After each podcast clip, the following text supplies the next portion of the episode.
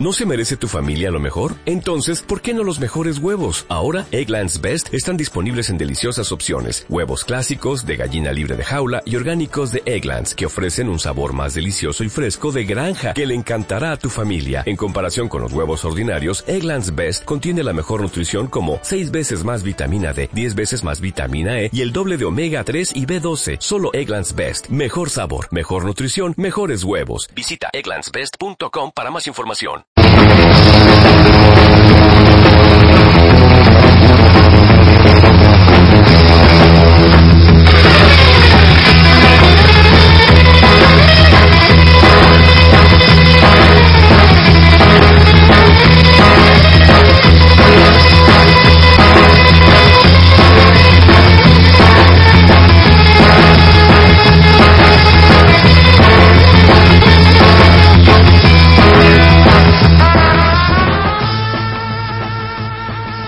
Días, es jueves 21 de marzo, hace un día espléndido en la soleada Alicante y empieza Fanfiction. Esta semana tenemos un programa cargadito, cargadito. María, buenos días, ¿cómo estás? Hola, pues con fresquito porque winter is coming.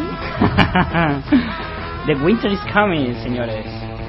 Ángel, Hola, ¿qué tal? buenos días, ¿qué tal la semana? Bien, bien, muy dura.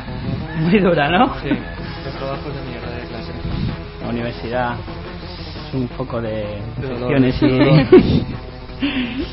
y desgracias.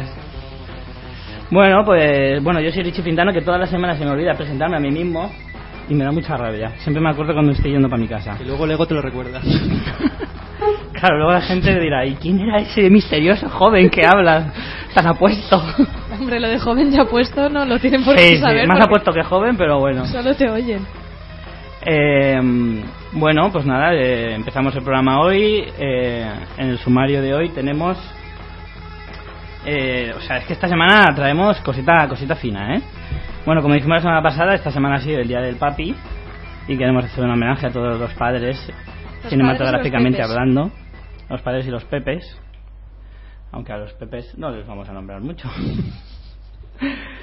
Y, pero sí a los papis. Vamos a hacer una sección de películas en las que destaque la relación padre-hijo y que sea conocidas por ese, por ese tema.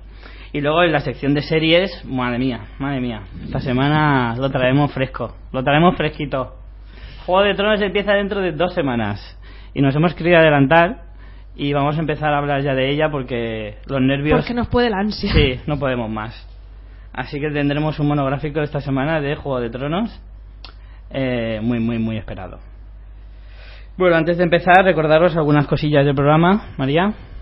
Bueno, pues como siempre que estamos emitiendo en directo desde la sede de Ciudad de Alicante, de la universidad, gracias a la Asociación Artegalia y nos podéis escuchar en la, en la web de Artegalia. Y cuando queráis, colgaremos el podcast y los podréis escuchar en iVoox y descargároslo. De hecho, os, re- os animamos a que os suscribáis a nuestro podcast. Lo podéis hacer desde el iTunes o cualquier otro sistema RSS y así nos, mm, se os actualizará y no os perderéis ninguno de nuestros programas. y bueno, siempre compartimos el programa en redes sociales. Tenemos el Facebook con Fans Fiction y también el Twitter que es arroba fans eh, barra baja fiction.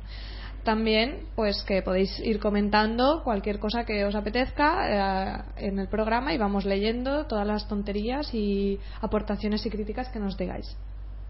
Muy bien, muy bien. Eh, bueno, en Twitter estamos ya que lo petamos, ¿eh? Bueno, sí, vamos, creo que tenemos 30 seguidores. 30, joder, la semana pasada teníamos la mitad. Vale, estamos vamos petando. duplicando. Vamos duplicando. La semana que viene tendremos 60. Mm, Sí, claro. Está clarísimo. Richie. Ten fe. La esperanza, lo último, lo último que se pierde. Bueno, y en nuestra sección habitual de Pre- Previously in Fans Fiction tenemos otra cagada de la semana pasada. María, te toca esta vez. Sí. Por fin se estrena, porque hasta ahora solo había sido yo y Ángel. Hombre, en realidad lo dijisteis vosotros, pero fue culpa mía porque yo lo puse mal en el guion, así que bien. Exacto. La- hablamos de la peli Echémosle de... la culpa a ella mejor. hablamos de la peli de Josh Radnor, el Ted Mosby de Cómo conocí a vuestra madre. Y dijimos que la peli se llamaba Amor y otras desgracias, que no sé yo en qué estaría pensando, porque la peli se llama Amor y letras. Que luego el caso es que he buscado y existe una peli que se llama Amor y otras desgracias, que es una comedia española, pero no he encontrado casi nada de, esta peli. Pero vamos, corregir, que la peli de George Radnor es Amor y letras, que al final de hecho no, no la he podido ver, que quería verla, pero la tengo ahí pendiente. Desde aquí un- mis disculpas, señor Ted Mosby. Mi amigo, nuestro amigo Felipe, que ya es casi un habitual en nuestras menciones, me dice por Twitter: Richie Fintano lleva sombrero. Eso no le hace atractivo, pero sí apuesto. ¿Eh? ¿Eh? Que lo sepáis. bueno, vamos ya con nuestra sección de cine, que si no me pongo de variar y mal.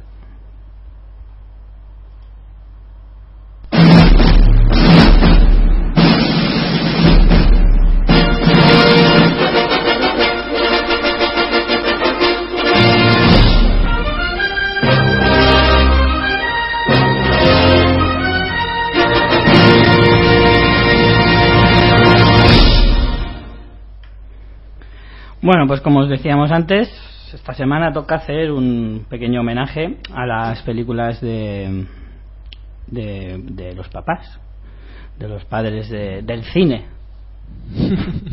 Pega un salto así en la silla. Eh, vamos a hacer un homenaje y vamos a hacer un repasillo a las películas que tienen así, eso, como decía antes, eh, el, el tema de los padres. A lo mejor no como tema principal, pero sí una relación especial en la película o algo que se recuerda importante. Vale, así que esta semana eh, vamos a hablar de eso. Empezamos por Ángel. Cuéntame. Pues sí, la primera película que traemos es la de Big Fish, película de Tim Burton, seguramente de las mejores. la mejor. creo. Bueno, con Eduardo Manos Tijeras. A mí los Ahí, Tijeras me gustó más.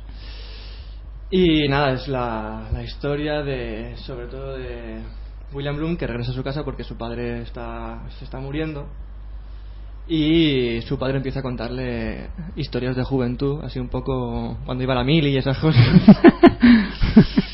y la película empieza a verse cogida ahí por una fantasía total y el hijo quiere conocer a su padre, pero como que no puede conocer a su padre porque su padre siempre tiene la fantasía en la cabeza y no sabe qué parte de sus historias son reales o, o son ficticias. Eso dentro del mundo de, de Tim Burton Sí. es mucho decir. Sí, pero esta película es, es como una película, digamos, mucho más positiva de Tim Burton. una- Es menos tétrica. Sí, no, Menos no sé si menos tétrica, pero es como que tiene un mensaje mucho más mucho más vitalista, no sé, es más... Más de buen rollo que es poco Sí. habitual en él, ¿no? Sí. Tiene un rollo un poco así melancólico, Hmm. bonito. Ah, no sé, a mí me gusta mucho esta peli. Yo tengo tengo la suerte de tener una, una tía, la, la, la madre, la, la hermana de mi abuelo, y aparte mi abuelo también era así, que es totalmente Big Fish, totalmente.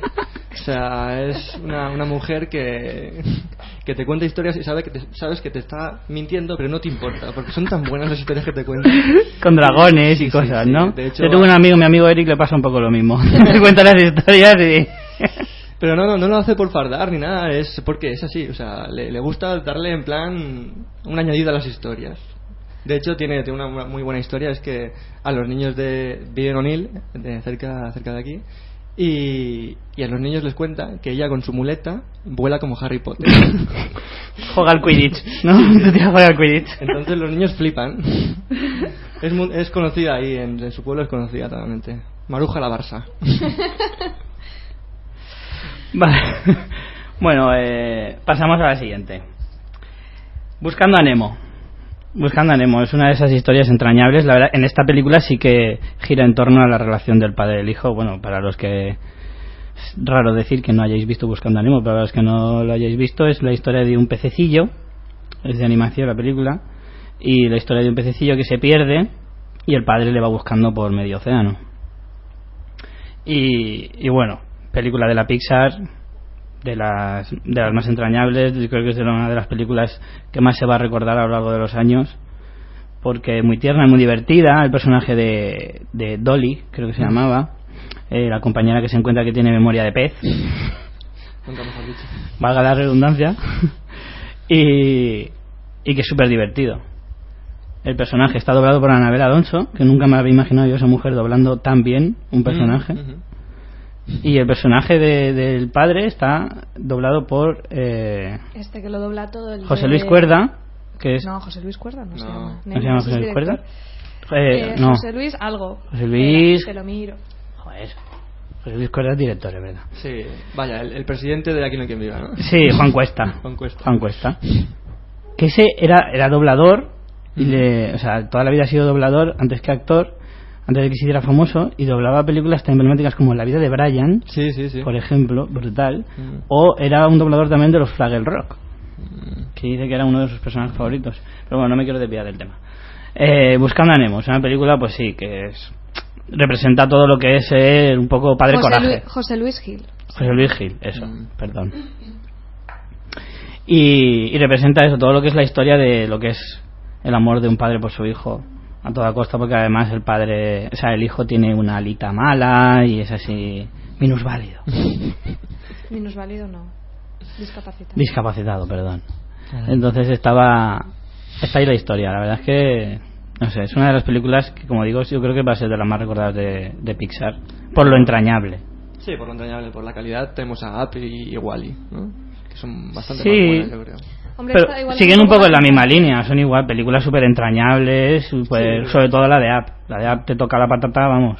Sí o sí. Nada más empezar Nos ya. dice, nos dice Aina por Facebook que Juan Cuesta es el doblador de Patrick Swayze. Cuidadito. Hostia. Dirty Dancing, cuidadito. Rubén me dice por el Facebook Venganza, como película de padre padre coraje. Sí, sí. El padre que todo el mundo quiere tener, ¿no te jode? Liam Neeson. Yo es que no me imagino a mi padre yéndose a otro país a buscarme porque me han secuestrado, ¿sabes? Yo repartiendo las hostias que reparte ese hombre. Dirá, por fin se ha ido de casa. claro. Mira, pues ala. Por fin se lo hemos endosado a otros. Ah, que se jodan los, los secuestradores. Vamos a pasar a la siguiente. Bueno, la siguiente es una fricada, pero yo cuando hicimos la lista dije, esta es la primera que me vino La dije de cachondeo y al No, final no, me la no, tuve de- que de comer. cachondeo no, esta, la de esta iba la primera. Es Goofy e hijo. Lo siento, pero tenía que estar en esta lista. Es una peli de Disney del 95. No es de las conocidas, yo dudo hasta que se estrenara en cine, porque vamos, esta es de las. Mm, yo creo yo que es de las de directamente en vídeo. Pero es que me encanta, es súper divertida. Eh, bueno, vale, la historia es que es muy padre e hijo porque va de que, bueno, Goofy está intentando atar No me puedo creer que estemos hablando de una peli de Goofy. En serio, que es chulísima. Créetelo. vale, espérate que te cuente la trama, Sí, que, sí, por que favor. tiene una trama. No, no, Tiene un giro de guion brutal. bueno, la historia es que Goofy, pues, pues así, el típico, Goofy patoso y tal, y quiere estrechar lazos con su... No me dejáis. con su hijo Max, que es adolescente. Entonces está muy guay porque Max quiere pues hacerse el guay en el instituto, cantar, le gusta una chica que se llama Roxanne y en lugar de ir a la fiesta de fin de curso o algo así que van a, a celebrar, pues Goofy planea un- unas vacaciones. No, ver, ver, ver el concierto de Powerline. Claro, hacen una fiesta Ah, para ver el concierto de Powerline, que es como un Michael Jackson en perro Goofy de estos. Sí, sí, sí. Ostras, la coreografía es brutal, ¿eh? Buenísimas, sí, es sí. que La la, es banda sonora de las canciones de esa peli son chulísimas. Total, que Goofy le planea el viaje de vacaciones y en vez de ir a la fiesta con sus amigos, pues le toca, le toca irse con su padre de acampada a un super parque de atracciones de zarigüeyas. Mm. de verdad, es, una- es la risa. Y bueno, pero al final, bueno, no, no os lo voy a destripar. Porque es apasionante. No, pero en serio, es una peli muy divertida y la banda Comparable al de sexto sentido o más. Sí, sí. Los otros. Mira, yo esta peli me encantaba de pequeña y de mayor la he visto porque esto también pasa que cuando ves las pelis de mayor igual no te hacen tanta gracia. Y me, me gusta igual de mayor y las canciones me las sé todas. Tengo el CD de la banda sonora en mi casa. Rubén y Eric nos dicen por el Facebook que creen que sí que se estrenó en cine, que ellos fueron a verla. ¡Ostras! ¡Ay, qué guay! Así que, la ojito. en cine. Me encantaría Madre haberla visto en cine. Yo la tengo en VHS y la banda sonora en CD. Y no me da vergüenza decirlo. Yo creo que me la grabé del Canal Plus, fíjate. Y la vi varias veces en, Pero en con mi casa. ¿Así o? No, no, no, no. Eso solo la tenía para otro tipo de pelis. Ah, vale. Eh, pasamos a la siguiente. Esta película a mí me emocionó mogollón, porque es que Will Smith es mucho Will Smith. En Mm. busca de la felicidad. Esa sí que es una historia padre-hijo buena, buena. Además viene muy bien a la, a la actualidad, a la Nos la recomendó también en la que Quentin estamos. Mandarín en el Facebook. Aunque ya la teníamos Cierto. en nuestra lista, ¿eh? porque Sí, esta era de las que iba a caer. Muy cierto. Pues la historia de, de Will Smith, que es un hombre que está sin trabajo y que está desesperado por buscar trabajo para poder darle de comer a su hijo, que es el mismo hijo de Will Smith en la realidad. Por cierto. Sí, sí. El mismo que ahora mide 3 metros, creo. Mm, Bueno, sí, ahora, tanto ha crecido desde Karate Kid. Joder, desde Karate Kid, ¿no lo has visto en Sí. After Earth? En la- Porque Ah, bueno, sí, sí, he visto el tráiler. Ahora está el tráiler de After Earth, que también es Will Smith con el hijo, y el hijo está a punta maneras. Apunta- mozo. Apunta maneras y no de actor. Está mozo, mozalbete. Pues, pues eso. que tiene... Claro, Sí, es claro, que, joder, es que si sales feo, Nacho, yo, yo, yo sospecharía, yo diría, madre mía, yo soy adoptado. La mujer de mi Will Smith es increíble. Impresionante. Es que es una familia entrañable todos ellos, y simpáticos y guapos y todo. Mm. Pues creo que la hija, la hermana, que se llama Willow, Sí, es una freak que te cagas, ¿eh? que flipas. Sí, pero sí. que flipas. Creo que tiene 11 años o 13 años o así. Y diseña, diseña su ropa y cosas así. Hombre, pues con Es esos padres los personajillo. forrados que están, diseña lo que le da la gana. Mm. Bueno, la historia. Eh, en busca de la felicidad. Pues como decía, es un personaje muy entrañable el de Will Smith y el del hijo también. Todavía no tiene un personaje así con mucho peso, pero se le ve ya un chaval con, vamos, digno hijo de sus padres. Y, y Will Smith está, creo que fue nominado, si no me equivoco, creo que fue nominado al Oscar por esa peli. Creo que sí. Mm. Y, y la verdad es que es una historia realmente buena. El director fue Gabriel Muchino y que luego fíjate lo voy a decir si no no quiero cagarla pero me parece que fue la siguiente peli que hizo fue la de Siete Almas Ujú. también con Will Smith aunque no estoy del todo seguro Sí que fue nominado al actor principal, pero no ganó. La de Siete Almas se quedó un poco flojeras al final. Eh, quería tener así una, una historia así como de coral, así, iba repartiendo a todos los personajes por igual, pero se quedó un poco no flojera. sé a mí a mí me, me- una lagrimica me soltó eh Sí, sí, pero... Pues en busca de la felicidad, precisamente hace no mucho, aquí en Alicante estaban haciendo un ciclo de cine sobre emprendedores y era una de las que tenían programadas porque tiene mucho ese rollo, en este sentido también tiene Hmm. mucho espíritu americano de con esfuerzo puedes hacer lo que quieras. Queda un poco de asco a veces y sobre todo en estos momentos muy frustrantes para todos, pero bueno, si te lo tomas con optimismo es una peli que sí que te da un poco de, de, pues eso de aire de buen rollo de decir porque aparte es una historia real me parece Sí, sí, sí, Mm. es real. sí que ha acertado eh sí que es el director Siete Almas toma Muy ya. bien, Richie. Toma ya. No tenemos cagada para la semana que viene. Bien. Bueno, ¿qué más bueno tenemos? seguimos con la siguiente Ángel Vale, pues la siguiente es Beginners.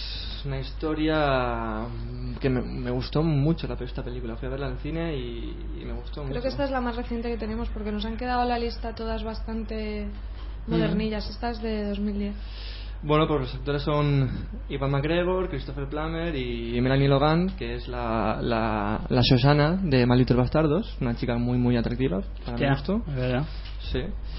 Y nada, es la, eh, digamos que Christopher Plummer muere eh, y Ewan McGregor es su hijo y empieza a recordar la historia, digamos, de su padre. Vive, vive en paralelo su historia de amor, es una historia de amor y la historia de amor de su padre, que es un hombre que se casó, lleva 40 años de matrimonio y a los 75 años sale del armario. ole Sí. ole tú más vale tarde que nunca Sí, es lo- la típica, ¿no? En plan, como en plan, ha hecho una vida en plan en línea recta, pero que no, digamos, no, no, digamos, no ha permitido aflorar todo su, su amor. Y el, y el tío, pues en 75 años, decide salir del armario y afrontar su vida y... y ser feliz aunque ser sea al final. De hecho ganó el Oscar porque Christopher Plummer está brutal en esta Mm. peli, es que te, te lo transmite, o sea, esa vi- vitalidad. Porque Es muy buen actor ese hombre, Es ¿eh? un crack. Muy buen actor. Y ganó, ganó el, el mejor actor de reparto por... por esa peli la tengo pendiente, tengo muchas ganas de verla y no la he podido ver todavía. Y luego también, pues, como, como Ivan McGregor, eh, digamos, eh, ha crecido con, con, digamos, con ese amor falso dentro de su casa y cómo le afecta para sus relaciones eh, sentimentales en el presente. Y nada, pero al final la, la película parece que está como muy, muy, así como muy negativa, pero es todo lo contrario, es una, una película como muy vitalista al final que, no sé, es como beginners, ya lo dice, son, principia- son principiantes en, en lo de amar. Su padre con 75 años y él con unos 30 o por ahí son están empezando a, a amar, digamos. Muy buena peli, muy Qué buena bonito. peli, muy muy recomendable. Me comentan por el Facebook que María que intentes explicar qué raza de perro es Goofy. A ver si te dejo. No me atrevería. A ver si Y sobre joder. todo porque es tan diferente a Pluto. ¿Qué pasa ahí? Pues el otro día me dijeron, pero es que yo no, no comparto esa teoría, de que podría ser que, que Goofy fuera un lobo. Que no es un lobo. Pero no puede ser un lobo. No, no, no. No creo es creo un que esto da para un monográfico también de qué les pasa a Los- Disney. Algún día, algún día hablaremos de lo que le pasaba a Disney por la cabeza. Los lobos, los lobos no tienen las orejas caídas, por ejemplo. Bueno, tampoco, tampoco llevan sombrero y chaleco. Ya, pero, por ejemplo, sí que hay, Sí. hay- hay lobos de en plan de Disney y no son así. Eso es verdad. Pero bueno. Pasamos. Eh, esta es una de las gordas gordas. Eh, esta es por- también por recomendación de Felipe, pero también estaba en nuestra lista. Hemos tenido muchas recomendaciones de para poner esta peli en la lista. Luke, yo soy tu padre. Es que esa frase, joder, es que con esa frase, ¿cómo no vamos a meter la peli? Star Wars, episodio 5, eh, El Imperio contraataca, obviamente.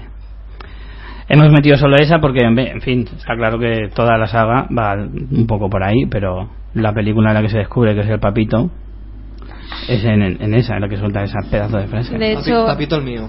de hecho el, el día del padre había un montón de felicitaciones relacionadas Claro. con Star Wars. Pusimos alguna en nuestro Facebook. Que además hay muchas películas que se hace referencia a ese punto. eh, por ejemplo, en Toy Story hacen también una, una coña con eso. En Austin Powers hacen una coña Mm. con eso. O sea, es que eso, esa frase ha pasado a la historia del cine. Es historia de cine, sí, ya.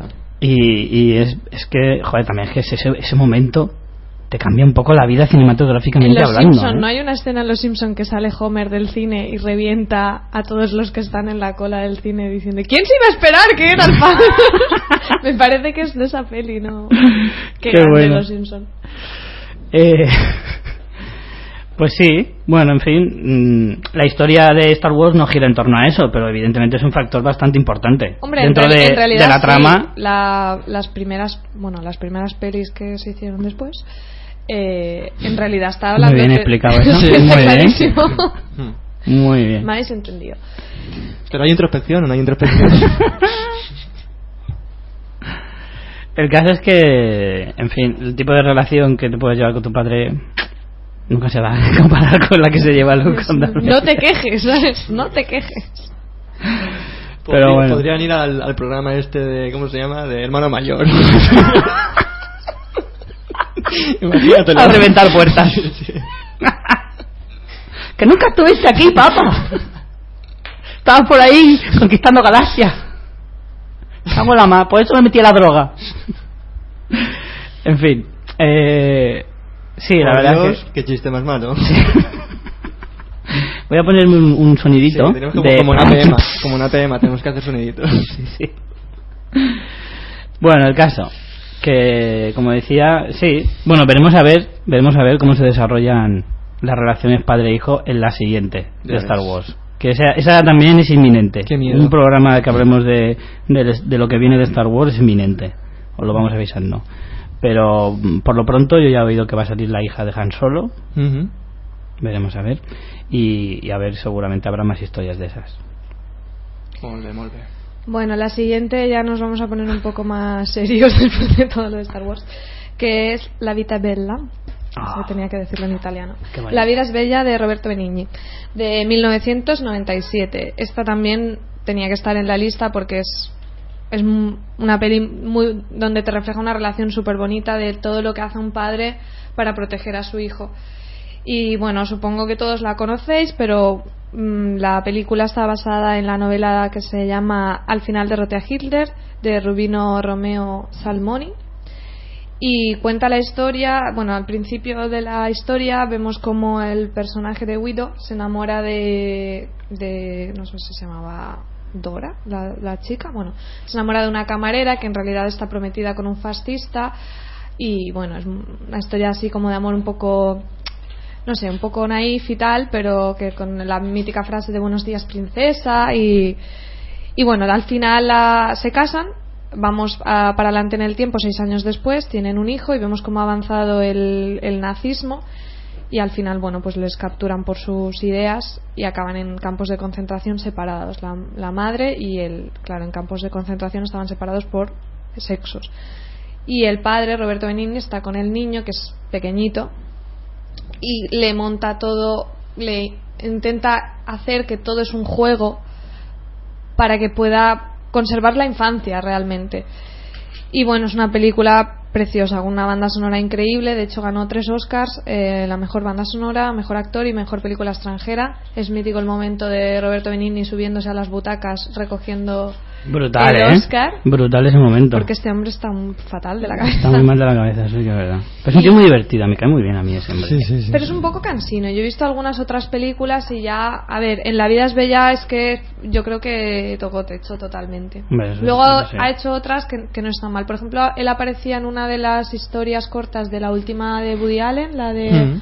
¿Cómo era? Roma, a Roma con amor Sí. o algo Sí, así. Desde, no, a Roma con amor. A Roma con amor me parece que era. Sí. Y estaba bien también. Era la, era la mejor historia, de hecho. Sí, de hecho estaba porque aparte encajaba mucho Roberto Sí, Benigni sí, en sí. ese papel. La de la ducha. brutal. Y bueno, como un par de detallitos que la, la actriz que hace de la mujer de Guido es la mujer de Roberto Benigni en la vida real también y que bueno, como os he dicho, está basada en la novela, pero también eh, en la un poco en la historia del padre de Roberto Benigni que estuvo en el campo de concentración de Bergen-Belsen.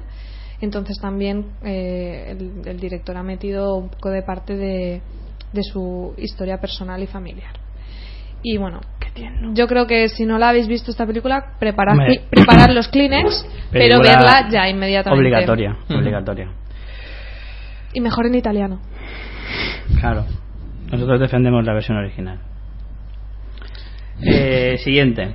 La carretera. También recomendada, pero también está en nuestra lista. La carretera o The Road, como se conoce también en España, protagonizada por Viggo Mortensen. Película desgarradoramente brutal. O sea, es una película, yo la vi solito en mi casa y acabé destrozado. Impactante, muy sea, impactante. te deja, te deja hecho polvo, la historia es alucinante, o sea, la historia del padre y el hijo es Pues alucinante. apocalíptica. Qué chula las se, películas. sí, se transcurre en un mundo pos- posapocalíptico en el que ya no existe prácticamente nada, no hay ley, no hay nada, de hecho hay bastante poca gente, ¿eh? durante la película se ven pocos Mm. personajes. Y va sobre la historia de un padre con su hijo de 12 años eh, que van vagando por el mundo intentando sobrevivir como pueden. De hecho, el hijo creo que nace y cuando ya está el mundo Sí, devastado, sí, sí. no conoce, no conoce, conoce otro- otra cosa. otra cosa. Y el padre le va contando historias de cómo era.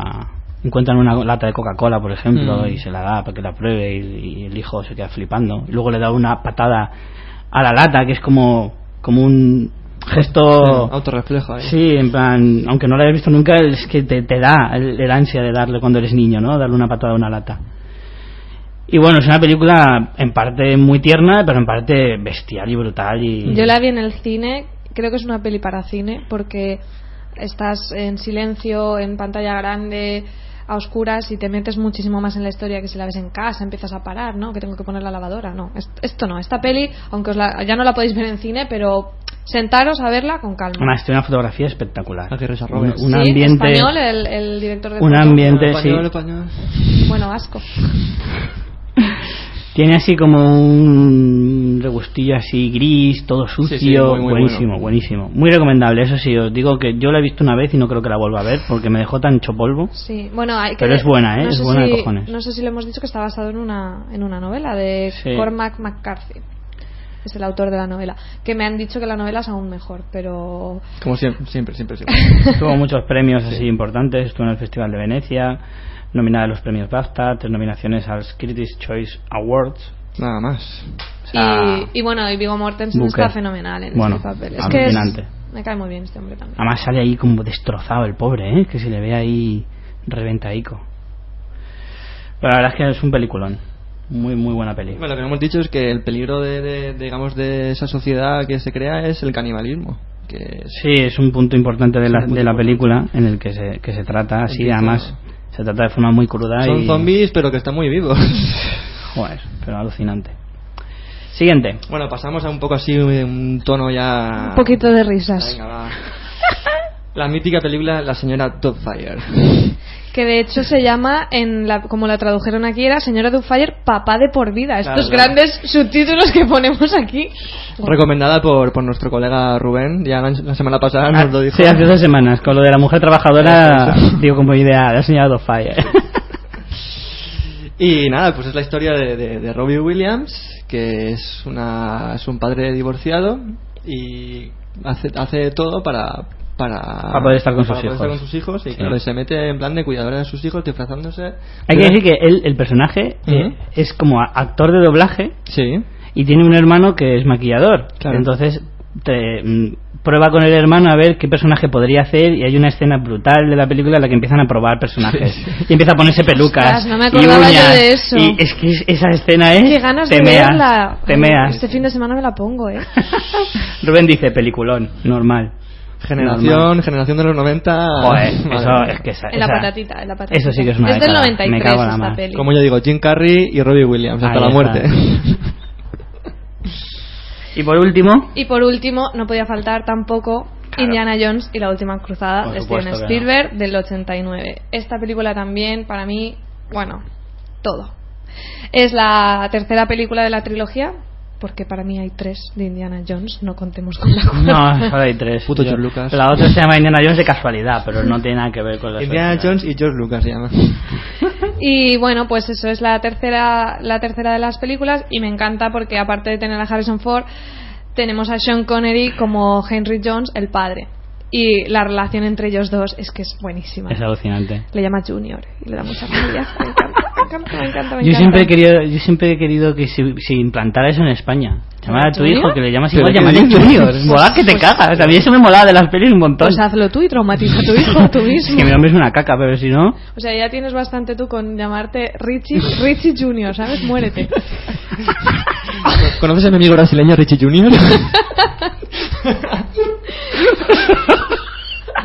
Bueno, volviendo a Indiana Jones, que es que os vais, pero de una manera. vamos, rapidísimo. Eh, la peli empieza además, eh, que está muy chulo, en un flashback en 1912 y vemos a Indiana Jones de jovencillo, interpretado por.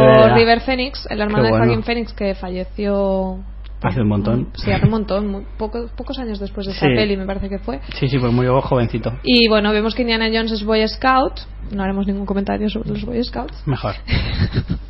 Y bueno, como él se, se separa del grupo y encuentra una cruz, creo que es como de, de los conquistadores españoles, pero están unos, unos eh, exploradores así buscándola. Bueno, en esa secuencia de, de- flashback vemos muchas cosas del personaje. Vemos cómo tiene fobia a las serpientes, vemos cómo prueba con el látigo por primera vez, cómo consigue su gorro.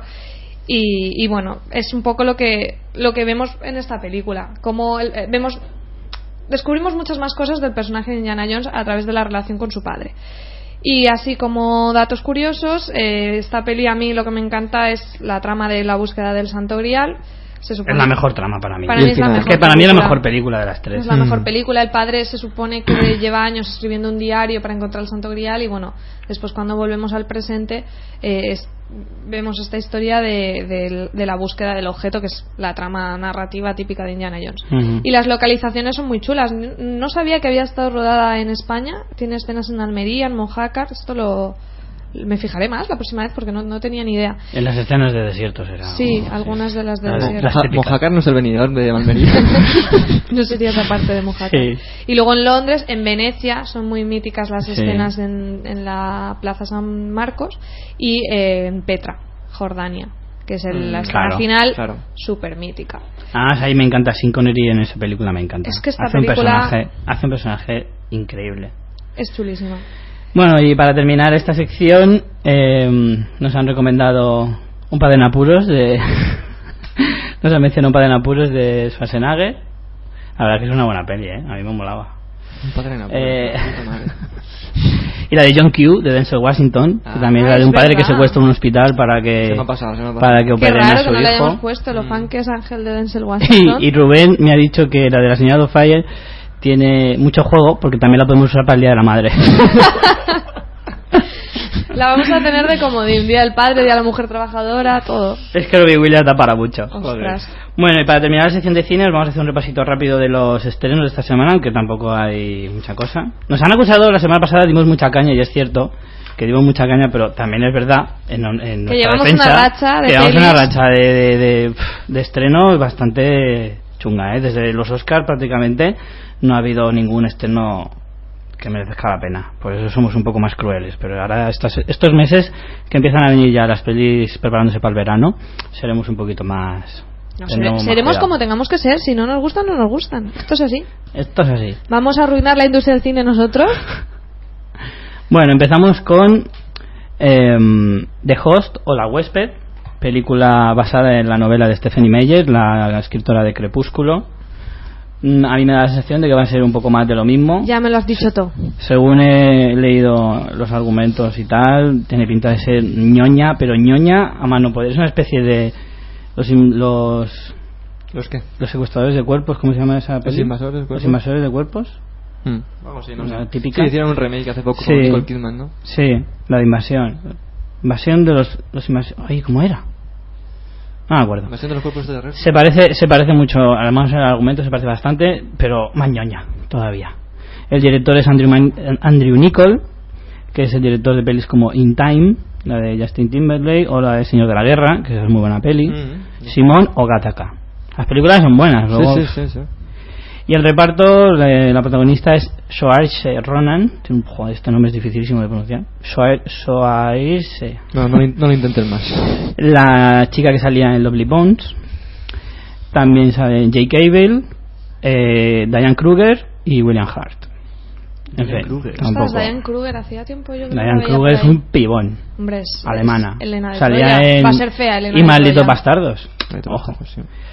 Siguiente, Incompatibles, peli francesa dirigida por David Charhon. Esa es su, es su segunda película tras Cyprien, también francesa, obviamente. Y es una comedia policíaca de una pareja de protagonistas aparentemente eh, opuestos en- entre sí, pero que se tienen que, que soportar para, Se para resolver un caso. Me parece la típica comedia policíaca americana, pero a la francesa. El prota es eh, Omar Shai, de Intocable. eh, el de Intocable, El negro el intocable. negrito de, de Intocable que es muy majo. ¿Cómo odio que hagas diminutivos cuando hablas de negrito, negros? negrito. Que negrito, si es un pedazo de tío. que vale, tío. el negrazo de... Eso sí está mejor. Eso es mejor. El negrazo de Intocable, pues ese. Logan Lafitte, o de mi francés. Sabrina Ouzani, Lionel Abalansky. Compa- eh, completan el reparto. Siguiente, ¿Qué por la cara. Por la cara. Por la cara es comedia americana típica y dirigida por Seth Gordon, que es el director de Acabar, Cómo acabar con tu jefe, que es una gran comedia. Yo me Sí, partí. está muy bien esa película. Muy buena. Reparto para Jason Bateman, Melissa McCarthy, que esta chica va a empezar a salir en un montón de películas, ya lo veréis. Que es una chica que va a empezar. O sea, que ya está haciendo muchas comedias. ¿Has hablado con tu agente o qué? Sí, somos colegas. John Cho, es un actor que sale bastante. John Cho, que es de Cádiz, ¿no? Sí. De Jerez de la Frontera. John Favreau, que para los que no conozcáis, este tío ha hecho mucho de actor, pero es el director, entre otras películas, de Iron Man 1 y 2 y Cowboys y Aliens. Casi nada. Casi nada. Y Amanda Pitt. Se comparte- eh, es el reparto. Siguiente. Los Croods. Eh, la Mira, película esta de- creo que es la única que me apetece ver. Pues sí, la verdad es que sí. Esa vi el tráiler en, en 3D cuando fui cuando fuimos a ver la de la vida de Pi. Ay, ¿no? sí, es verdad. Sí. Y el tráiler era, era No, bueno, ¿eh? han sacado varios trailers ahora en la tele y la verdad es que pinta muy bien. Parece bastante Pero divertida. En 3D estaba muy muy bien hecho, ¿eh? Bueno, es una historia de la prehistoria. A mí me da la sensación de que es una especie de Ice Age mezclada con Kung Fu Panda, porque en el trailer hablan de que son de los creadores de Kung Fu Panda, o sea que será el humor parecido al de Kung Fu Panda, pero ambientado en la prehistoria. Kung Fu Panda era mola. Estuvo en el Festival de Berlín. Y la hacen en la esperanza, 3 euros. Eh, la- estuve en el Festival de Berlín fuera de concurso. Eh, siguiente, una bala en la cabeza. Ole, ole el Silvestre Stallone, sus huevos ahí. Haciendo películas ahora se está hinchando. Dirigida por Walter Hill, que ha hecho películas como El último hombre de Bruce Willis o Danco Color Rojo, Calor Rojo, perdón. Eh, película de Schwarze, de Schwarzenegger con Jim Belushi de los años 90, 80 me parece, porque es antigua de cojones Madre pero es eh, películas de acción pura y dura. Reparto para Sylvester Stallone, Jason Momoa, que es el nuevo Conan, o Khal Drogo en Juego de Tronos, hablaremos de él. Christian Slater, que ese hombre no sabía que seguía vivo, porque hace una película cada 10 años, Sara Saji, que es una tía buenorra de India, me parece, o sea, oriental, vamos, de, las que- de las que va a empezar a, a salir ahora en pelis. Y esta me lo he apuntado porque es que Indita quiero- te ha faltado decir. Indita, sí. la leche. Este no me lo quiero decir. Adewale Akinouye Akbaje. Molt bé. Este tío para los que no os conozcáis, no, es el señor Eco de Perdidos. Ah, joder. Es otro negrazo enorme Hostia, sí que, sale también en G.I. Joe y que mola. Mola para pelis como esta. Te pega un soplido y te tumba. Madre mía. Te viste de torero. No voy a decir de qué va la película porque no merece la pena. Silvestre Stallone repartiendo, punto. No necesitas más. No, no es cine. Se, se ponen a hablar en- alrededor de una mesa con un buen café. Sí.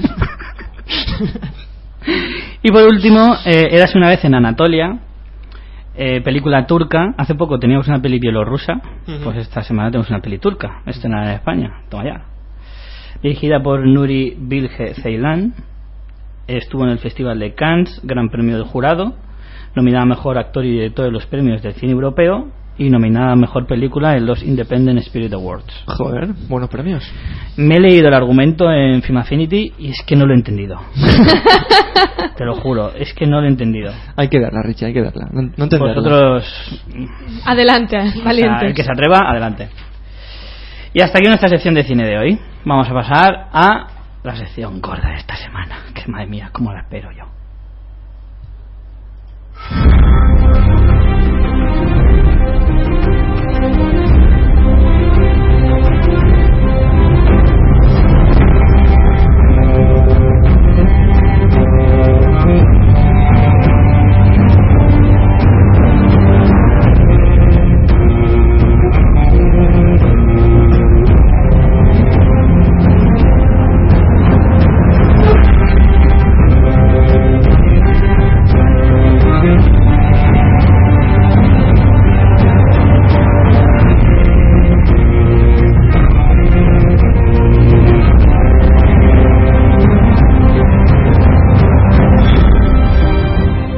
Encantaría dejaros toda la toda la canción porque es que esta canción, madre mía, madre mía. Tenía yo que- la tenía de, de tono de móvil. Yo la tengo.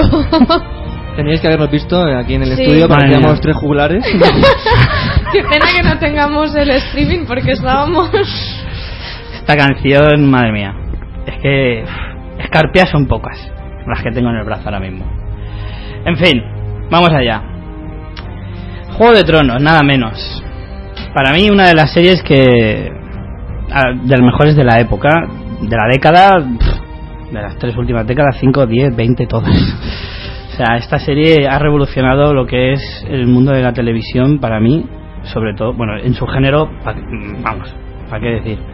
Pero en el, en el resto también. O sea, yo creo que es perfectamente la comparativa del Señor de los Anillos en televisión. De hecho, hace poco vi una entrevista a George R. R. Martin, el autor de la novela, en la que le preguntaban eh, personajes de la serie y personajes Señor de los Anillos en combate, ¿quién ganaría? Qué bueno. Impresionante. Este tipo de diálogos chulísimos Buah. que podríamos tener en el dragón escamado tomando cerveza. Yo ¿no? creo que Cierto. eso va a salir en Clerks 3. Si encuentro, si encuentro el artículo lo publicaré en la página de Facebook, pero es que era brutal. Creo que de 10 combates, creo que 8 ganaba el Señor de los Anillos. O sea que encima Martin es objetivo y reconoce las cosas. Pero bueno, vamos Qué a... buena gente, Martín, Es ¿eh? que es muy buena gente, es un hombre, se le ve... Es feo, Martín. Es feo el mamón. es feo el mamón como el solo, pero se le ve un hombre, un bonachón, como un Papá Noel que nos ha traído regalos para todos. A ver, algunas cosillas de la serie que vamos a comentar primero. Los creadores de la serie, no el autor de la novela, es David Benioff y David Weiss. Son los guionistas y los showrunners de la serie. También está Martin, está también como asesor en la serie. Está, participa mucho, está en los rodajes, participa en los guiones. De hecho, le propusieron hacer, antes de que la HBO eh, comprara los derechos, le propusieron hacer una película y él se negó porque era, o sea, Ni totalmente inviable. Incluso, no sé si llegó a tener propuestas para adaptarlo a serie televisiva, pero claro, por la violencia, el sexo y, y toda la temática de la serie, era la HBO era casi la opción, o sea, esta, pel- esta, esta novela, eh, bueno, esta serie de novelas es para HBO absolutamente. Sí, sí, sí, tiene el sello de, de HBO, vamos, clarísimamente. Ujú. Tiene todo el nombre. Y menos mal que lo han hecho, ¿eh? Con HBO. Desde luego, nos han hecho felices a todos. Calidad. HBO podría, podría cerrar mañana, que ya ha hecho todo su labor en este Yo mundo. me voy a tatuar HBO en. Bueno, para los que todavía no lo sepáis, la serie se estrena en Estados Unidos el día 31 de marzo, la tercera temporada. la tercera temporada, por supuesto. Y en Canal Plus el estreno es el 17 de abril. No, perdón, el 17 de abril fue el estreno de la primera 17 de temporada. abril perdón. 2011. El, de la tercera temporada es el día 9, si no me equivoco. El día 9 de abril se estrena la tercera temporada. Creo que esta, esta temporada va a tener un poquito más largos los capítulos. Hasta ahora venían siendo de entre 55 o 60 minutos y ahora van a tener un poquito más. Aunque ya en la temporada pasada, el último capítulo, los dos últimos capítulos duraban un pelín más de una hora. Una hora y siete, una hora y diez. Y no ahí. sabe a poco. Y no sabe a poco. Es que además es una serie que siendo tan larga cada capítulo, se te queda corta. Si es la primera vez que me pasa, yo te- he visto muchas series en las que duran un capítulo una hora o así, incluso Sherlock, que es una, una serie que me encanta, dura el capítulo hora y media, me parece larguísimo, pero en esta serie puedes estar, pff, es que podría durar tres horas por capítulo y te quedarías como una de más. Las localizaciones de la serie, eso, Eso a mí un- me mola. Es un puntazo porque es que se nota que está hecho, que se las han currado, que no Sí, está sí, hecho sí, ahí de, de plastiquete. Desde luego, las localizaciones de la serie son sitios tan emblemáticos como Irlanda del Norte, Malta, Croacia o Islandia. Irlanda del Norte es un poco Hibernalia. Es una, sí, Hibernalia está todo lo que es Hibernalia está rodado en Irlanda del Norte. Con prados verdes, el, el cielo encapotado siempre. Tal, Malta sería un poco la, la zona de las ciudades libres, la zona de Kars, toda la historia de Daenerys en las ciudades libres y tal. Croacia, yo creo que es más eh, la zona de desembarco del rey, Desembarco del Rey, sí, con unas decirlo. playas impresionantes, el mar ahí. E Islandia es la zona de el norte, de- el del norte muro. del muro. Claro, toda la zona nevada. Los últimos capítulos de la tercera temporada, sobre todo, que se hablaba mucho Una de pasada. Sobre todo la escena final de la segunda temporada, que es alucinante. Eh, está, está rodada por ahí. Bueno, eh, supongo que todos lo sabréis, pero esta, esta serie está basada en una serie de libros de, como ha dicho Richie, de George R. R. Martin. Eh, la, la colección se llama Canción de Hielo y Fuego. Es que ya solo el nombre. ¿Y cuántos llevan? Me parece que son siete en total, pero publicados, Llevan publicados seis. cinco. Cinco, cinco, ¿no? ¿Cinco? Sí. Ahora lo podemos comprobar. que sí. Seguro que mi amiga Alba, que me está escuchando, me va a corregir enseguida, pues se los ha leído todos. Eh, bueno, yo me he leído el primero entero, voy por el segundo.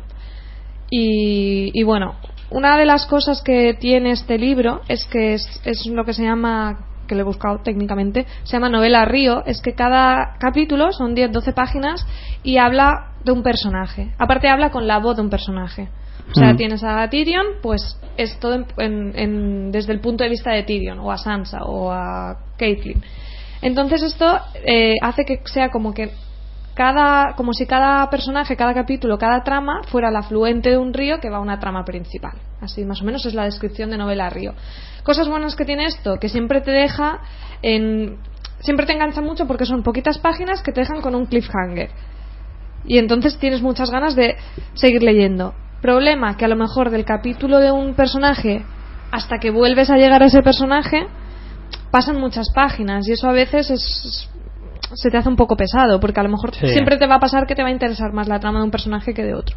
A mí eso me pasa que yo me estoy leyendo el primero y sí que es verdad que hay algunos personajes que cuando, cuando los veo digo, joder, este se me hace un poco pesadito porque este personaje a mí no me interesa tanto. a lo Claro. mejor. Y cuando estás esperando que llegue el tuyo, que el mío es Tyrion, claramente. Absolutamente. Tyrion Lannister es Dios. Eh, pues claro, hasta que vuelve a salir el personaje, estás ahí, joder, venga, venga, venga.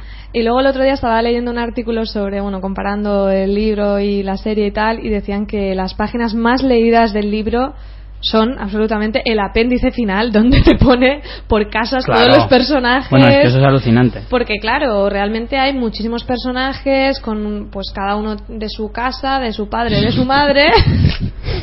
y a veces hay momentos que dices, ostras, pero que este en verdad era un Targaryen que está en el muro, Claro, que claro. no sé qué, y te haces un, un lío que no veas. Que esto es una desventaja que tiene la serie, que tú no tienes en la serie ahí el apéndice para consultarlo. Pero bueno, en internet se encuentran unas guías fantásticas. Y bueno, luego el eterno debate siempre si es fiel o no al libro, la serie. Yo creo que es bastante fiel en cuanto a lo que es el espíritu. Luego sí que han cambiado algunas cosas, pero Esto es lo de siempre, lo que a mí no hablábamos. me parece que sean grandes cambios. Lo que hablamos de Walking Dead hace unas semanas no es lo mismo el formato novela que el formato serie. Está claro. Hay que tener en cuenta que hay cosas que no se pueden poner igual en un libro que en una serie. Una y por eso cosas- hay, hay cambios que son obligatorios. una de las cosas que han criticado es que algunos personajes los han hecho más mayores. Por ejemplo, Daenerys en la novela tiene 13 años. Porque, claro, eh, y Rob y. Sí, todos. Todos los son personajes, más jóvenes. sobre todo en los mayores no se nota tanto porque un tío que tenga 40, 45 no se nota, pero una niña de 13 o una niña de 17 sí que se nota. Claro, el tema está en que esto está muy basado en la Europa medieval, entonces una, Claro. una chica de 13 años no era para nada una niña. Ahora bien, esto lo pones en imagen y como que te choca más. Y luego aparte he leído... Te preocupa. Porque te choca, No, pero te es que incluso en la serie creo que lo llegan a decir que tienen más edad.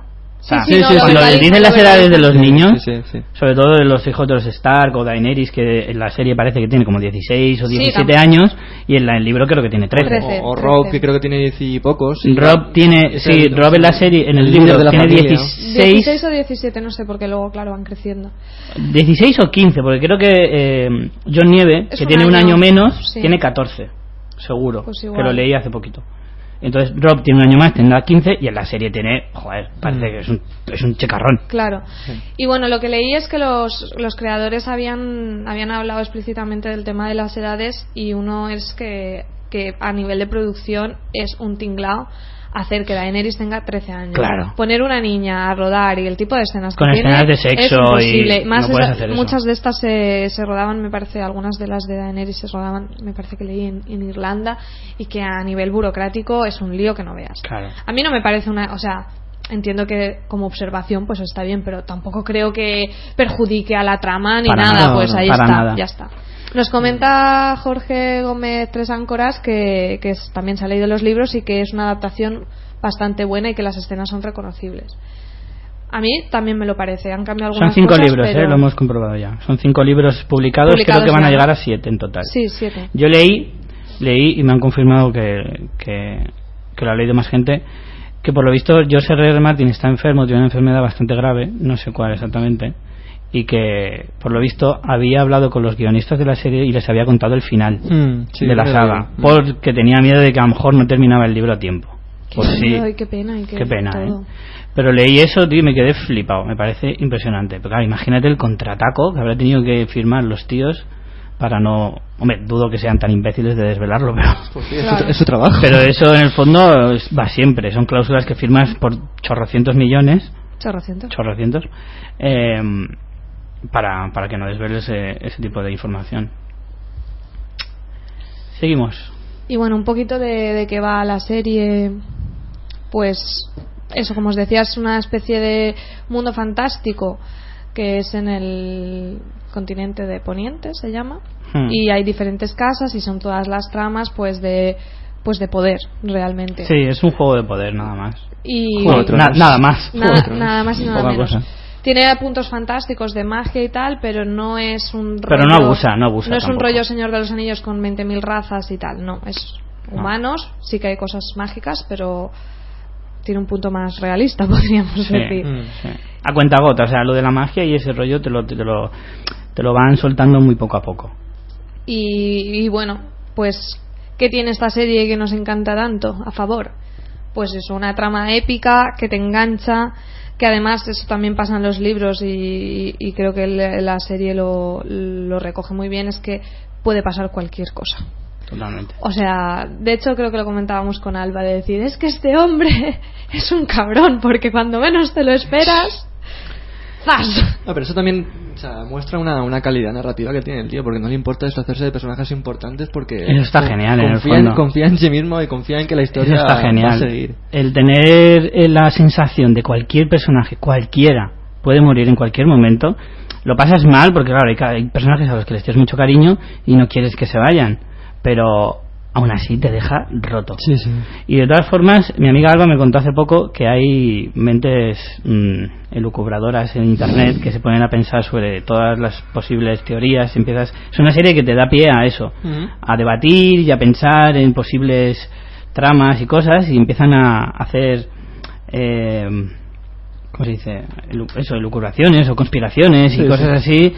Y, y pensar, en, por ejemplo, este personaje que ha muerto, a lo mejor no ha muerto porque no se le ha visto, no sé qué, y empiezan ahí, y en internet te puedes volver loco mirando esas cosas. Que cada personaje de esta serie, cada personaje es, es un mundo Es completo. un mundo completamente. Y tiene, tiene, tiene una evolución en la serie, bueno, la novela supongo que también, pero lo bueno de esta serie es que es personajes con mucha calidad, con mucha evolución. Es que todas las historias enganchan. Muy coherentes. Muy complejos, no son Sí. personajes planos de, mira, Cersei es muy mala, no, entiendes, o sea, incluso hay algunos que te pueden caer mejor o peor, pero los entiendes. No es un malo que hace, jaja, qué malo Mm. Son soy. coherentes, no, son coherentes, sí. tienen sus motivos, tienen toda su trama detrás que justifica las acciones, porque son como son, y eso está chulo, porque te tratan de adulto y de persona seria, no es aquí, venga, estos cuatro que se pelean, no. Eso para mí, y, y eso se refleja muchísimo en los diálogos. Sí, muy buenos. Los diálogos son alucinantes. Mira, os vamos a poner una pequeña prueba de lo que son los diálogos de esta serie. ¿Cómo te gustaría morir, Tyrion, hijo de Tywin? En mi cama, a los 80 años, con la tripa llena de vino y la boca de una chica en mi polla.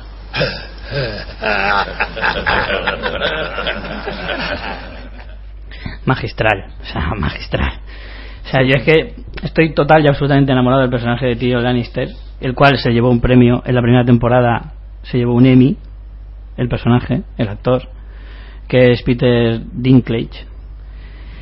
Y creo que este año también estuvo nominado, aunque este año creo que no se lo llevó. Sus diálogos son de los mejores porque es el que Sin siempre está diciendo cosas eh, veladas, eh, con ironía, te la suelto pero no te la suelto. Cuando tiene escenas él con Cersei, te puede, te- te- agárrate a la silla porque Desde van unos diálogos buenísimos. Desde luego. Pero, pero Cersei también, o sea, en la primera temporada me acuerdo que hay una escena que de hecho no está en el libro, pero que todo el mundo la ha aplaudido porque entiendes mucho más al personaje, que es una escena de Cersei con, con Robert. Y entiendes una- esa relación de, de ese matrimonio. A mí de la conversación de, de, de Robert y Cersei en la primera temporada, esa que se sientan en, ahí como Sí, en el despachito esa. y empiezan a hablar de por qué dejaron de quererse y ¡buah! Pues eso no Esa es- escena eso no está me en el tumbó. libro, pero claro, eh, necesitas darle peso al personaje Cersei, Cersei que evol- evoluciona en las novelas mucho más más tarde y claro en la serie no puedes permitirte hacer eso tiene que tiene que verse el personaje como es desde el principio y esa escena me parece magistral Y la escena que resuena muy bien a, a Tyrion es eh, cuando va, cuando se es, cuando empieza a ser mano del rey,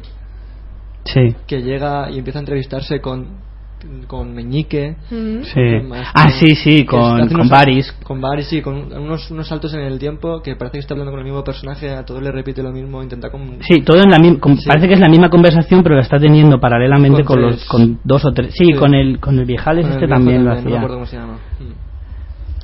Y esa escena resume el, esa person- escena el- es- el es personaje genial. de Pirel, creo que es ¿Eh? Pirel o algo así. Sí, no es Los el, el Pirel, sí. inglés Y Que- a mí también me moló mogollón la conversación en la que el padre, Mm. Tywin, le, le, le nombra no- eh, mano del rey. Que el otro se queda blanco diciendo, pero a mí, si a mí me tratas como el culo. El Tywin ese tiene una elegancia, ese personaje. Ese actor me gusta mucho, tío, es muy bueno. Y bueno, luego el, eh, a nivel audiovisual, como bueno ya hemos dicho las, las localizaciones, o sea, van aquí de ricos y, y- no escatiman, o sea, tiene una calidad, pues eso, HBO totalmente. Se nota, pasada. se nota, se nota. Y es eso, le da. Porque este tipo de series, si te quedan muy falsas, estas series historia, históricas y tal, si, si no te las crees a nivel visual, pierden muchísimo. Sí. Pierden muchísimo. Y aquí no pasa para nada. O sea, tienen un diseño de producción que es. Yo mira que la serie la empecé a ver tarde porque la primera vez que oí de hablar de ella me daba la sensación de que era de eso lo que tú dices. Una serie tipo Camelot que no que no que no convence o, o Merlin que son series que entretienen pero que no que no tienen ese sello. Esa serie se la juega mucho a nivel visual. Claro, las series de época, las series de época mucho muy bien te tienen que salir porque son muy difíciles de, de conseguir un buen resultado. Y a mí al principio me pasó eso, pero luego en cuanto vi el primer capítulo dije, cuán equivocado estaba. Sí, sí. Y luego, por último, bueno, es una serie de la HBO, como hemos dicho, y hay mucho sexo. Bueno, mucho sexo, mm, mucha gente ha, en- ha entrado en la polémica, pero justo encontré un artículo donde habían medido en, creo que era la gente del Huffington Post, y de todas las dos temporadas eran 20 horas de metraje y escenas de sexo eran 15 o 16 minutos, no estoy segura. O sea que tampoco es tanto en Hombre, realidad. vamos a ver, porque escenas largas de sexo mm, rara vez la vas a ver, pero Sí, pero, pero están si salen muchas, repartidas. claro. Y bueno, esto ha habido un montón de polémica en Estados Unidos, como no, que, es- que son cansinos esta gente, que si es No, gratuito, que si tal. A mí no me parece. Hay alguna que sí, por ejemplo las del burdel, a veces sí son un poco gratuitas, pero las demás casi siempre te explican el personaje. Hmm. Y un tema que es muy interesante y es que al final el sexo es otra herramienta de poder y esta serie va del poder, entonces muchas veces ves cómo, cómo eso te, te describe el personaje. Por ejemplo, mm, estoy pensando en el personaje de. ¿Cómo se llama la chica esta que al final la prometen con. Uh, qué espesa estoy. De la casa Tyrell. Mar Margaret o Mar. Ma- ma- ¿quién? Uf, ¿quién decías? ¿Renly? No. ¿El que se va a casar con Renly? El que se casa con. La que la prometen con Jeffrey al final. ¿Con Joffrey? Marnie. Marnie Ah, sí, Marga, esta. Marga Eris. Esa. Marga, Es que también- Marga Eris, sí. Marga Eris, de la casa Tyrell. De la Tyrell. Pues esta Que también. se iba a se- casar con Renly, pero luego se lo cargan. Exacto. Pues esta la ves, por ejemplo, las escenas que tiene. Muy bien, spoiler. Estamos hablando de la tercera temporada. El que no haya visto las dos primeras, Mala suerte. Ay, que, se- él. que se pegue cabezazos.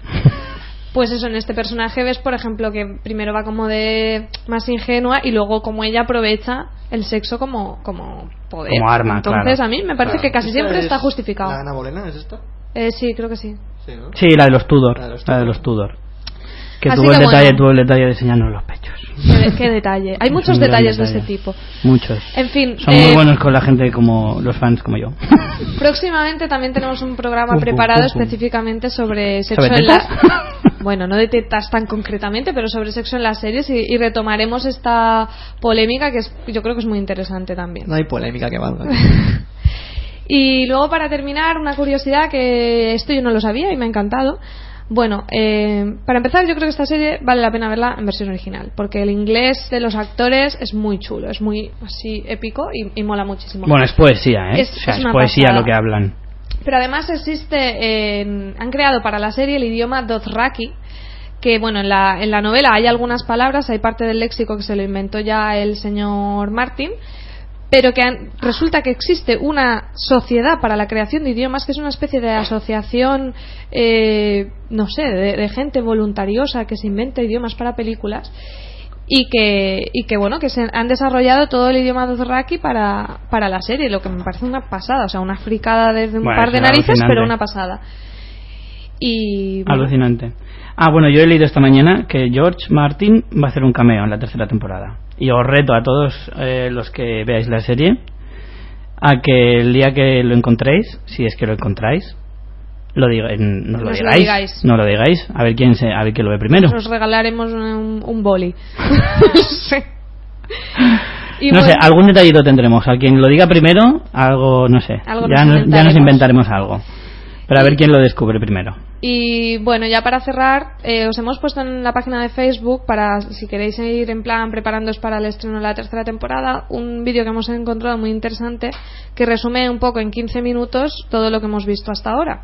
Entonces, así para refrescar un poco, porque es verdad que como hay tantas tramas, hay momentos Viene en que muy dices, bien, viene muy bien. ¿este dónde estabas? ¿Había ido por, por qué estaba aquí con la otra? Y en 15 minutos te pones al día enseguida ya preparado para, para lo que viene.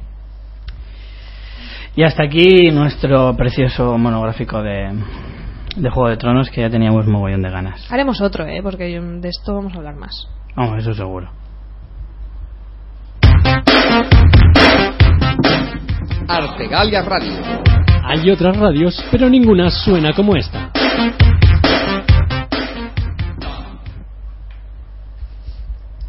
Y pasamos a la sección de noticias para terminar el Noticias programa de hoy. breves. Noticias breves. Mister Quitanieves. Pues, ostras. Bueno, la primera noticia es, es de ayer mismo, me parece, porque IMDB aún no ha actualizado. Eh, ha fallecido uno de los eh, productores y miembro del cuerpo de guionistas de Homeland, Henry Gran Brum- serie. Brummel, sí. ya hablaremos Y- de ella próximamente. y me parece que ha sido ayer mismo, porque ya te digo que intenté comprobar eh, la fecha exacta y aún IMDB no habían puesto que había fallecido, así que creo que fue ayer. Y nada, este hombre pues es un guionista veterano de la televisión, estaba pues en series como Homicidio, Doctor en Alaska, Rubicon, y lo que es interesante es que él, eh, bueno, pues era una de las cabezas pensantes de la serie Homeland porque de hecho su padre trabajó en la CIA y él estuvo viviendo mucho tiempo en el Cairo, en Teherán, entonces creo que todo eso pues se refleja un montón en esta serie. De todas formas no sufráis porque Homeland pues sigue para adelante, tienen un cuerpo de guionistas Claro, muy grande claro. y en Sí, fin, pero bueno, este hombre pues ya no Qué penita, bueno, es, es muy buena serie. Mm. Otra noticia es que Channel 4, el canal británico, confirma que habrá quinta temporada de Misfits, ahora que se ha- está ahora en mitad de la cuarta, y confirma que vendrá a finales de diciembre, se estrenará la quinta temporada. Bueno, es una serie que la verdad es que ha, ha perdido un poquito, empezó muy fuerte, a mí me gustó muchísimo las dos primeras temporadas. Dos. Mm. Yo me quedé en la tercera. Perdió uno de los el personaje más carismático que era Nathan a partir de la tercera temporada y bajó, bajó un poquito. Yo la cuarta todavía no la he visto, la veré, pero me parece que de los personajes originales no queda ya casi ninguno en la Sí, quinta creo temporada. que yo vi la noticia de la, del estreno en la quinta y en la foto de la primera ya no hay nadie. Sale Rudy, que, que- Que es de la que tercera. es de la tercera en sustitución de Nathan en la quinta temporada. Eh, y ya no ya no queda ninguno de los originales, de los del principio. En la cuarta sí, pero en la quinta ya no. Así que bueno. Y bueno, muy brevemente, que Telecinco va a, ha anunciado que va a hacer la serie televisiva de La Triste.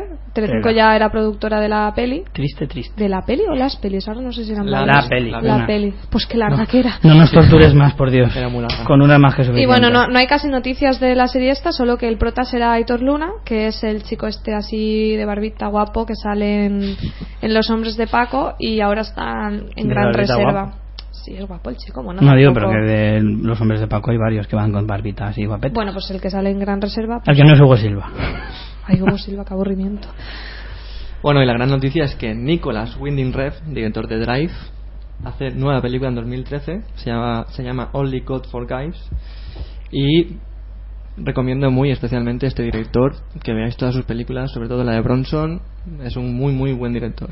Y que la peli la protagoniza Ryan Gosling. ¿no? Ryan Gosling otra vez. ¿Cómo sí. no?